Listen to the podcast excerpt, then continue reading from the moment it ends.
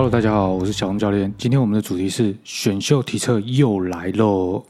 今天是二零二三的七月四号，没错，明天七月五号，霹雳的新一度的选秀体测又要来了。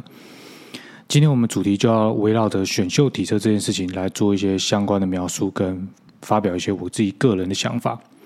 在主题开始之前呢，我们就不得不在第一章的 PowerPoint 再来放一次这个最令人激动的时刻。就是去年的二零二二的体测记录，政治大学的张振雅在禁区四点移动里面呢，是拿下了全场最快的成绩。哇！来宾听到还不给他掌声吹下去？其实如果有看我 IG 的朋友们，一定都知道。就是我对于呃郑雅能够在体测里面呢展现出优异的一个表现是非常非常兴奋的。毕竟作为一名体能教练，如果能够看到自己的选手，呃，在这么多的竞争里面能够展现出好的成绩，嗯，无疑是让人兴奋的嘛。而且其实篮球运动，因为它有很多的在场上，它有很多的战技术的成分，所以它必须有很多节奏的变换跟控制，所以它不一定是能够这么纯粹的展现出它体能的特质。但是体能测验就不一样了，它会相对于在场上，它会有更纯粹的一个展现，所以也就是更能凸显出这名选手他在体能能力上面的展现。那当然，如果你跟我一样是资深的乡民跟 YouTube 的爱好者，最近如果有看到啊郑志龙龙哥的节目的话，一定有听过他说，体能是篮球的基础嘛。你在讲战术之前，讲技术之前，没有良好的体能，这些都是空的。所以某种层面上来说，嗯，我也听过蛮多的教练有相同的论点，哦，所以确实，呃，从这个角度来看，体能的确是一个很重要的一个环节。但是，当然我自己作为一个体能体能教练，我通常不会这么说了，哦，就是说，我觉得篮球它是一个为什么它是一个这么有魅力，而且让我这么着迷的运动，就是它不只是只有一种打法。篮球追根究底，其实就是一个把球放进框框，跟阻止对方把球放进框框的运动嘛。所以它就像在打扑克牌一样，有的时候它会有很多很多的变化跟组合。所以如果你要赢，它往往不会只有一个选择或者是一种模式。所以这也是它令人觉得刺激的地方，因为各种可能跟组合，不管你是打高的阵容、慢的快慢的打法，或者是打快速的呃机遇战等等，哦，它都会有不同的一个。呃，强力的展现，所以我觉得这是篮球让我觉得非常非常迷人的地方。好了，说回我们今天的主题，为什么要讲体能测验这件事情呢？在讲体能测验之前，我们要先讲一下什么是体能测验。讲到体能测验呢，我们可以说体能测验是近代一个很夯的主题，叫运动科学的基础，一点也不为过。我们讲到运动科学 （sport science），一定会去提到所谓的体能测验。因为体能测验跟运动表现的测验呢，它如果再加上训练生理学和体能交互关系这样的专业概念，它就会成为另外一个阶层。在我的 IG 里面，你可以看到我用箭头向上的方向去展示这样的概念就是我不是让它从箭头往下，因为我觉得往下的概念比较像是说，嗯，它。分出来一个这样子的概念，但是基本上我们在做运动科学的这个思维，我们会从基本的方面往上去思考。当我做完了测验之后，然后呢，呃，很多跟我合作过的教练或者是选手，一定很常听过我说这句话，就是我们测验完之后，然后呢，没有然后了。如果没有然后呢，这个测验基本上就一定是失败的。哦，那为什么失败呢？等一下我们会慢慢的说下去，你应该就会越来越清楚。那到了运动诊断学这个阶段呢，如果你再加上运动专项的专业，譬如说像是篮球，你理解篮球怎么打，你知道篮球这个运动它的专项体能是什么，你知道它的专项耐力不是乳酸系统的话，如果你知道它的专项速度在于短距离的冲刺，而不在于高速度恒定等等，像这些运动专项，你越来越了解之后呢，它就会构成这个专项运动的一个运动科学的概念。那我们从这样子的思维呢，去描述下一个概念，就是体能测验它选择上有没有一些重点？其实是有的哦。我这边先把它分成三个层次来看。那这边我也是用相反于大家比较常见的一个概念，就是箭头数字状图是由左向右延伸的概念。其实我是把它从右画回来左边。这三个层次分别是执行面。执行面就是所谓的体能测验嘛，就是我们可以请体能的助理教练或者是相关的从业人员来执行体能测验。那这个测验拿到了之后呢，它是因应的所谓的策略。这个策略通常会有两个方向，一个策略是我们要进行鉴别，另外一个呢就是针对球队的训练或者选手的训练。那最后也是我们一开始为什么决定要执行体能测验的目的。目的呢，如果在鉴别的层次，大概会有两个。也就是 P. D. 这个职业队层级呢，他们主要的两个目的，一个是建立资料库，另外一个就是选秀。建立资料库呢，其实有几个方面啊。第一个方面，对于球迷而言，它就是一个可以讨论的呃资料嘛，就像是我们在看 N. B. A. 一样，我们都会拿到各个新秀球员啊，我们会去品头论足一番，觉得哎，谁原来那么跳哦，谁原来爆发力这么强哦，谁原来力气这么大。谁臂展怎么这么长啊？哇，难怪他球打的这么好。当然，臂展当然是打球打好的一个关键之一，但是它不是全部啊。不过，anyway，反正乡民嘛，乡民讨论起来，我们只要觉得津津乐道、有趣就好。所以，建立资料库呢，很重要一个层层面呢，就是让这个职业联盟增加更多更多的趣味，可以跟。呃，乡民们或者说所谓的球迷们有更多的连接跟互动，也就是所谓的热度嘛。那在建立资料库还有很重要的一个环节，就是所谓的呃目标。今天你要想，如果你是家长或者是你是球员，未来你想要成为职业球员，你会不会想要知道？呃，当然打球很重要，可是你会不会想要知道说，哎，我如果想要加入这里，它有没有什么基本的门槛？讲到这个。大家有时候不一定能够理解，那我讲个大家比较容易理解的，好了，就是大家一定都考过试嘛。那考试你在高中考大学的时候，是不是在甄试的时候，它会有一个呃可能会考或者是学测的一个基本门槛？当然我们知道要录取，绝对不是过了门槛就一定会录取。可是假如你没有到达这个门槛，你基本上就很难录取嘛，对不对？所以基本上建立这个资料库呢，它某种层面上意义也是让未来我们的小幼苗们，他想要成为职业篮球运动员，他可以有一个资料库，呃，去作为一个呃依归，就是他可以知道他有一个方向可以去做努力。譬如说，呃，今天我如果知道我要。成为一个职业篮球运动员，我知道他基本的速度啊，在这个联盟大概是要到什么地步，然后他的力量、他的身高大概是要到什么地步，那我大概就可以知道我有没有那么一点点机会嘛。如果今天做一件事情完全没有机会，是不是会让人家动机非常非常的低落呢？譬如说你要考上的科系，它最低最低的标准，呃，我不知道现在的学测，诶，高中考大学还叫学测吗？好，其实我不知道，因为毕竟有点有点时代有点久远了。不过在我们那个时候考学测，就是呃满分七十五几分嘛，所以你要考的科系，可能它的筛选标准大概历年来看都是七十几分。假如你自己目前考出来的成绩就只有六十几分，它就距离有点远哦，你就会觉得啊，好像不要去试了哦，不要再浪费时间了嘛。哦，概概念其实就是这样。那在第二个目的呢，鉴别第二个目的其实就是鉴别这样的球员，今年的新秀球员，他足不足以加入这个职业联盟。哦，具不具不具备成为职业球员的水平跟能力，也就是选秀。那选秀在看我的 IG 的图里面，下面就会看到训练的那边有另外一个选叫选材。哦，选秀跟选材其实它概念上是有点不太一样。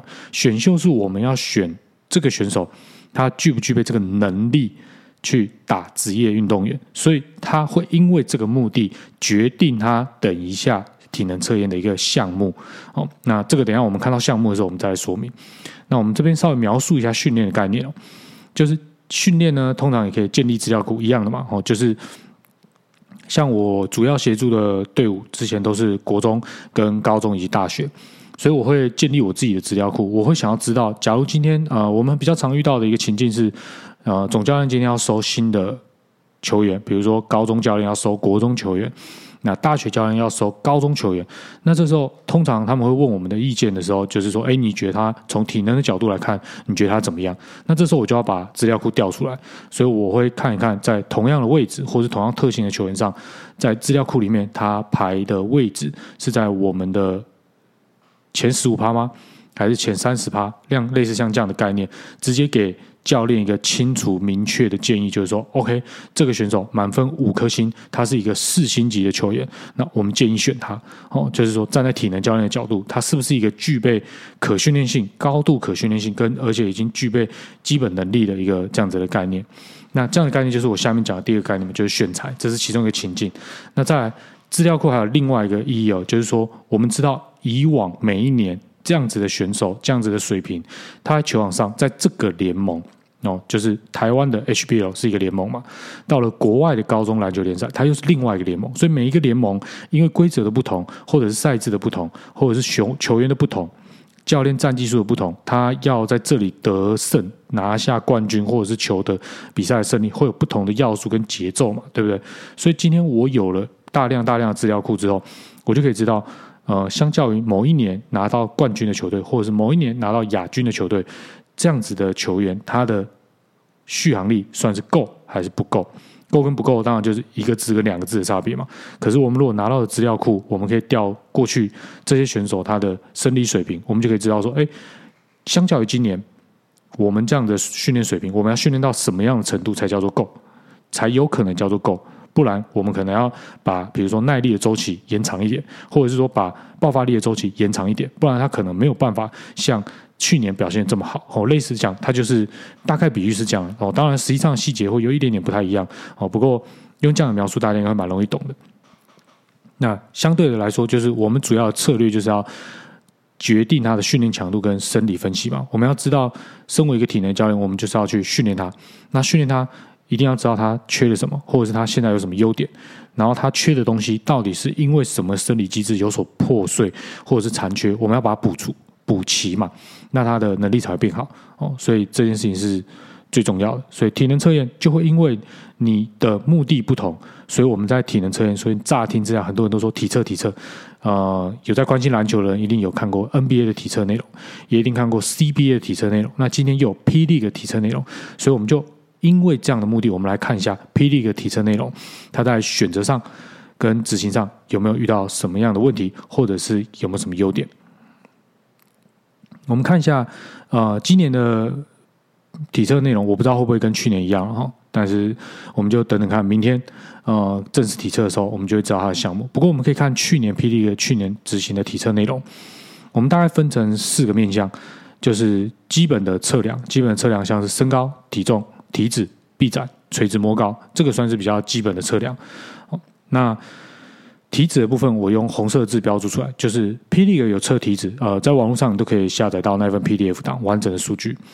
但 NBA 有这个项目，可是呃，我在网络上查，好像没有看到它的详细的数值，就是可能他没有测，或者是他测了，但是他没有放上来。But anyway，啊，就是体脂这个项目呢，在霹雳里面是有的哦。然后再大家。最关心的，我我也不知道为什么香米很很兴奋，看到 B 展这个数据的时候就很兴奋。嗯，但是呃，不过有这样的数据也是足以让我们对硬体上面有足够的想象嘛。因为毕竟我们没有真的看到这个球员的时候，我们如果可以看到这个数据，我们可以对他有一些呃防守上或者进攻上的一个想象。那第二个，他们测验的内容呢是敏捷性，就是禁区的四点移动啊，这个。项目你如果比较难理解呢，你可以在我 IG 上面下面放的呃连接里面，你可以找到哦。那些连接里面呢，都有这些项目实际上执行的一个过程。那它另外一个敏捷性的内容是反应的折返，那它其实是呃我们在做体能训练里面很常见的一个项目，叫做五零五了，five zero five 哦。就是如果你去查这个，用这个词去查，就可以查到这个执行的真正的样貌哦。不过在 PILIG 里面，它叫反应折返哦。那另外一个呢，嗯。在敏捷性的项目里面，我把它跟爆发力去做一个 cross 啊，因为呃，它叫四分之三场的冲刺，就是直线冲刺速度哦。它跟敏捷性其实是有点关系的，因为你的速度会影响到你在禁区四点移动的能力嘛，对吧？哦，所以我就把它放在这里。那第三个项目呢，大项就是爆发力。爆发力在霹雳里面，它测了原地垂直起跳跟冲刺助跑起跳，是这样。那以上这些项目呢，其实都跟 NBA 啊，基本上我们可以说是呃学习就是从模仿开始嘛。好，所以这些项目呢都是 NBA 有，然后 P League 也有进行测试的。那后面的第二个第二个大项呢，就是 LP 的运科。他有做像是 CMJ 哦反向蹲跳，然后他有做一些双边、单边、横向的一些测验哦，这个我觉得算是 P League 的一个特色，就是你看 CBA、你看 NBA，他们当然不是说别的国家没有这样子的呃科技，只是说会把它纳入到职业联盟里面的测验哦，我觉得算是霹雳的一个特色。然后还有一个项目呢，就是投篮测验，自投自检两分钟强度投篮哦。这个项目呢，呃，有在关心 CBA 的朋友们一定就知道，这个是 CBA 的一个投篮测验项目。那其实，在 NBA 呢，我放在下面的虚线，就是 NBA 他们其实是会测定点投篮，就是 catch and shoot 嘛。哦，那它会分成三大学的三分距离跟 NBA 的三分距离。哦，然后还有他们会测一个十五尺的大一步跳投，哦，就是接到球之后呢，由球员自行向右大一步跟向左大一步，哦，去做跳投的动作。然后跟他在做动位的接球投篮，就是他会不是站在定点，譬如说他会从四十五度往底角跑动，然后助教会传球到底角，让他接到球之后直接完成投篮。NBA 的测验是比较细腻的哦，就是会包含这么多项目，那可想而知，它需要用到人手跟场地还有时间，一定会非常非常长嘛，对吧？OK，所以说到这个测验呢，回到我们刚刚说的，哦，就是我们在体能测验，它会有所谓的目的。哦，那你觉得这样的测验好不好？很多人可能没有相对概念哦。我觉得基本测量的部分没有问题，就是敏捷性的测验呢，呃，它的项目比较像是结果，就是它没有办法看生理的某一个纯粹单纯的指标。目前看起来最单纯的应该就是那个四分之三场的冲刺。哦，然后像呃运科 LP 运科那边有做了那个 CMJ。反向跳，它是相对的一个比较体能元素的概念，不然其他像是原地原地的垂直起跳，原地的垂直起跳就包含了你刚刚反向跳下肢的能力，也包含你摆手的这个过程当中，呃，你身体的一个协调的程度。哦，那如果它是冲刺的助跑起跳，它更是一个像是表现 performance 的概念，它并不是一个很 physiology 的一个生理的一个测验指标，因为它包含了你。水平跑跳，把水平冲量转成垂直冲量的一个这样子的一个能力哦，然后包含了刚刚提到的呃摆手跳的协调、下肢的力量、核心的稳定等等，它是一个更综合性的一个测验项目。所以单纯看它的数字，你没有办法知道它是哪一个生理不好。哦，但是你说像这样测试在职业联盟做 O 不 OK？其实我是觉得 OK 了，因为你已经到了职业的这个层级，基本上我们不 care 你。为什么可以做的这么好？我们只 care 你能不能做的很好。所以你到底是因为脚的力气很大，还是你是因为很协调？Who care？我们只 care 你能不能跳到我要的高度嘛？你只要跳的很高，我管你怎么跳的哦，我管你是力气很大跳，还是很协调跳，还是你是 SSC 啊肌肉弹性位能很好的转换很好，所以你跳的很高，谁管你啊？哦，反正你只要跳的高就好了。好，那禁区的这种四点移动呢？呃，它跟反应的折返哪里不一样呢？就是它会加上呃滑步，就是篮球场上很常做的一个动作嘛，哦，所以它会有冲刺，它会倒退跑，它会滑步，它这个项目会更像是篮球场上的一个移动。那相对的反应折返 five zero five 五零五的这个测验呢，它就比较像是体能的测验，就是包含了冲刺、转变方向的这样的概念哦。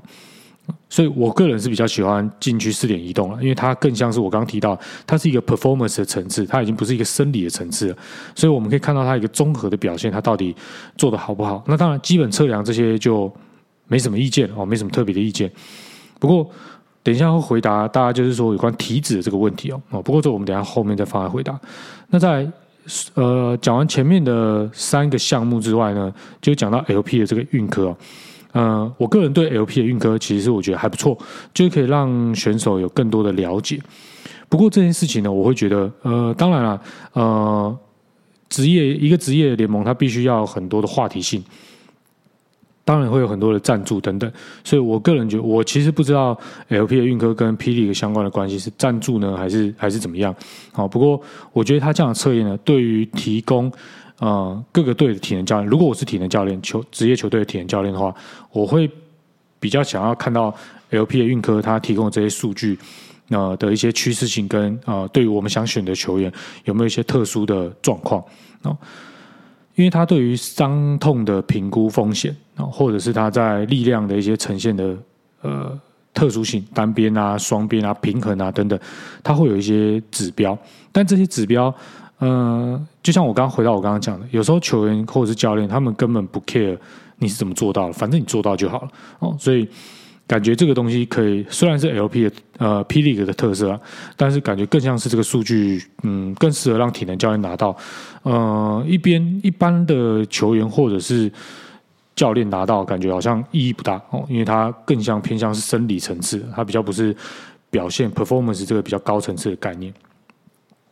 那再最后就是那个投篮测验，其实自投自强，啊，自投自检两分钟强度投篮，对很多人来说都是强度很强的嘛。其实我们自己都投过，只要投过就是哦，他真的很喘，而且他在很喘的情况下，你还要命中很多颗，是真的非常非常困难。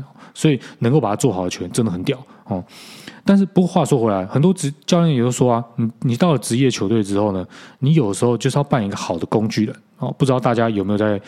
看那个新北国王队 Ryan 教练的一个访问哦，他在好像某一个 YouTube 的频道上面，他有提到 NBA 的球员啊，很多球员他不一定到别的职篮，他可以获得巨大的成功。所以巨大的成功就是他可以得很多分，然后拿很多的篮板，然后对于球队有明显的影响性跟载智力。原因是因为 NBA 需要很多很多的工具人，那这个工具人他就可以把这项工作做得非常好，所以他不一定能够到别的联盟有载智力。那相对到职业球队的这个程度呢，我觉得如果是站在表现的层次，当然前面刚刚的那些体能测验，我觉得都选的不错。可是到了投篮测验这件，就是我真的有点费解哦。就是依照我自己体能教练跟运用所谓的生理跟运动表现的思维，还有我搭配其他教练聊天的结果，我都觉得这个项目非常的奇怪。就是为什么要选 CBA 的这个测试哦？就是。有点像是为了做而做，就是除了体能之外，还要测一些跟篮球有关的。但是跟篮球有关，在职业队的角色，我就听过一个教练讲的内容，其实我是蛮认同。就是你什么时候有机会可以自己这样自己这样冲进去捡球，然后拿出来投，冲出来就投，投掉那么没进就冲进去捡，然后再冲出来，其实没有这样的机会。所以，even 你这样子会准，就代表你定点投篮会准吗？哎，其实是不一定的。就是我们有看过蛮多球员，就是。他这样子动态摇摇摆摆，他是很累的时候，他是命中率是比较高的。可是有些定点投篮很准的球员，哦，接球投篮，然后接球带一步跳投，这样投篮很准的球员，他其实这样自投自检，他变得很累的时候，他其实是投不太，就是没办法投的很准的。那如果透透过这样的测验，我们想要找到我们球队需要的射手，就是我换位思考嘛。假如我今天是。职业球队教练，我当然是想要找一个我在战技术体系上能够融入我们球队的人。那我们可能要找的是定点投篮射手，还是我需要一个是可以动位接球的射手，还是说我需要他是一个具有在 long two 能够执行作战能力战术的一个球员？是不是就可以透过呃比较像 NBA 那样的投篮测试去找到呢？哦，当然我知道了，就是测验的这个过跟人力上安排、时间上安排有很大的关系哦。不过呃，如果就是我讲的。先决定你的目的，再决定你的策略，最后你才决定你要怎么执行嘛，对吧？所以体能测验只是执行的一个结果。哦，那你当初的目的是什么？是为了什么？呃，我自己个人在做体能测验的时候，往往不会为了做而做。哦，如果不适合做，或者是没有达办法达到我的目的，我就会选择不要做。哦，因为时间很有限。哦，常常听。被我带过的选手，我都一定听过我说的这句话哦，听起来很像干话，但是久了之后，他就觉得，哎，靠，好像真的是真的。就是说，如果做这件事情没有办法达到我的目的，那我不如让你去睡觉，或者是让你去呃打电动，让你做你想做的事情，至少你有休息哦。这句话听起来很像干话，但实际上还是呃实话哦。好，描述了描述完去年的霹雳的体测内容，我们要回答一下，一起来看看乡民的一些留言啊。其实我也是资深的乡民，我。看了一些乡民的留言，就是说，垂直起跳应该是垂直起跳扣掉站立摸高吧？怎么会直接用垂直跳高度当做数据？这个我在刚刚前面就有描述了，就是我们在职业的这个成绩，其实这个乡民想的概念是没错的哦，就是他要扣掉嘛才准嘛，对不对？可其实他没有忘，他他忘了一件事情，就是这件事情还要摆手。所以假如你要看下肢的能力呢，那你就要把摆手扣掉。那你如果想要看到他。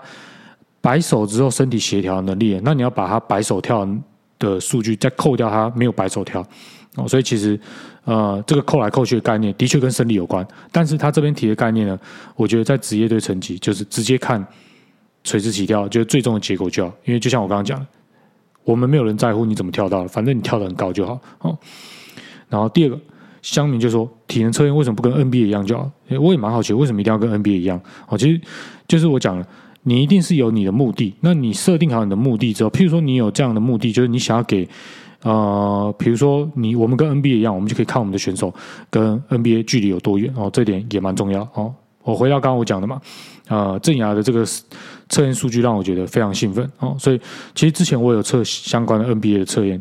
给我的高中球员跟大学球员测，那其实我也是想要知道说，哎，其实我的球员这样看起来很好，但实际上他跟 NBA 距离有多远？那在我的训练过程当中，有找到两名球员，他的速度跟 NBA 的后卫非常非常靠近哦。哦在他高中的时期，所以是我是蛮兴奋的啊。所以如果他跟 NBA 一样，这个体测内容跟 NBA 一样，我们当然就可以作为一个比较。那除了 NBA 以外呢，其他的联盟，比如说欧洲联盟呢，他们是不是测这样的内容？其实不是哦。所以。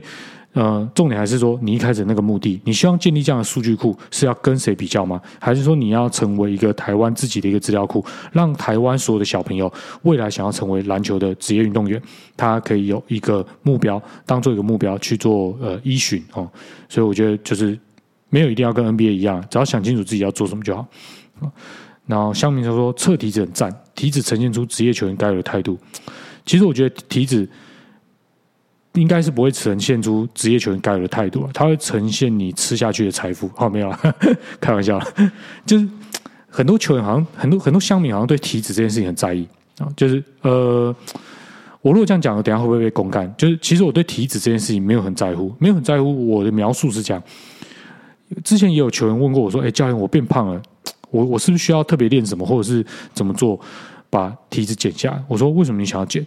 他说：“因为我觉得。”会影响到我运动表现。我说，可是你最近冲刺的速度缩短零点二秒，你的耐力也有提升，心跳还下降，力气也变大。那你多这么一点点脂肪，肚子有一点小肚子会怎样吗？哦，就我所谓的不在乎的概念是这样，就是说，我当然不希望，就是要声明一下，我也不希望我的球员非常非常的放纵，就是比如说啊。错误的饮食啊，错误的呃补水哦等等啊，饮就是现在很讲很流行嘛，讲补水啊，就饮酒哦，就是等等啊，就不好的生活习惯或者是熬夜啊等等，我也不赞成哦。可是如果他只是因为有一些些脂肪哦，有一些体脂肪比较高，但是他的运动表现都非常非常好。其实说真的，话，我常常会丢一个问题反问，不管是乡民或者是教练或者是球员，我会反问说：那我们有需要减体脂吗？就如果他。体脂的增加已经呈现在我们其他体能测验的，因为其他体能测验的数据是相对的更敏感的嘛，所以基本上在你变成肥子之前，哦，在你变得很胖高体脂之前，我们大概其他数据都已经有反应了。所以，如果你只是有一些体脂，但你的体能测验基本上都是一直呈现正趋势的，说真的，我是觉得好像也没有必要一定要要求你一定要怎么样哦，尤其是如果你要多做很多事情去降你那个体脂。你会让你的也会影响到你的训练表现，或者是让你觉得非常不快乐、不开心哦。其实我们也是要在当中做取舍哦。所以某种层面上，我不是很在乎体脂这件事情，但相对来说，我对体脂还是有一些想法的哦。就是大概大概我的想法是这样哦。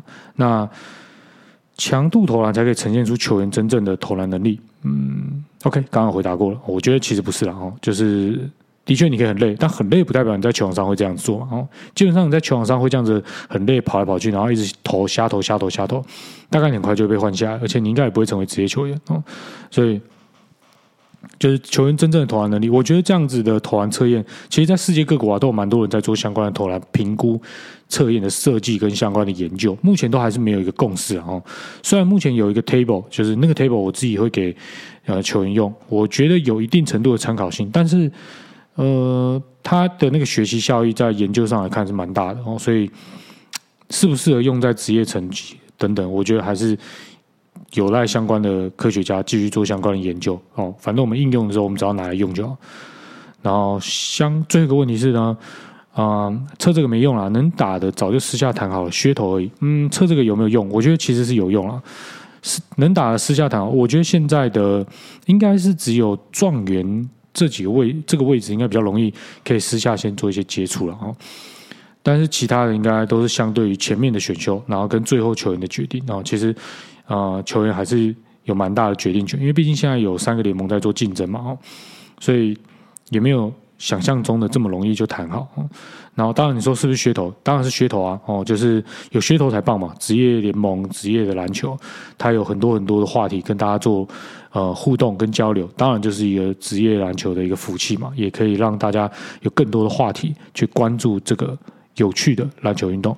那我们这一集的主题就到这边。如果大家还有什么问题呢，都可以留言告诉我。那我们下一集呢，预计要讲的主题就是延伸体测而来的，就是。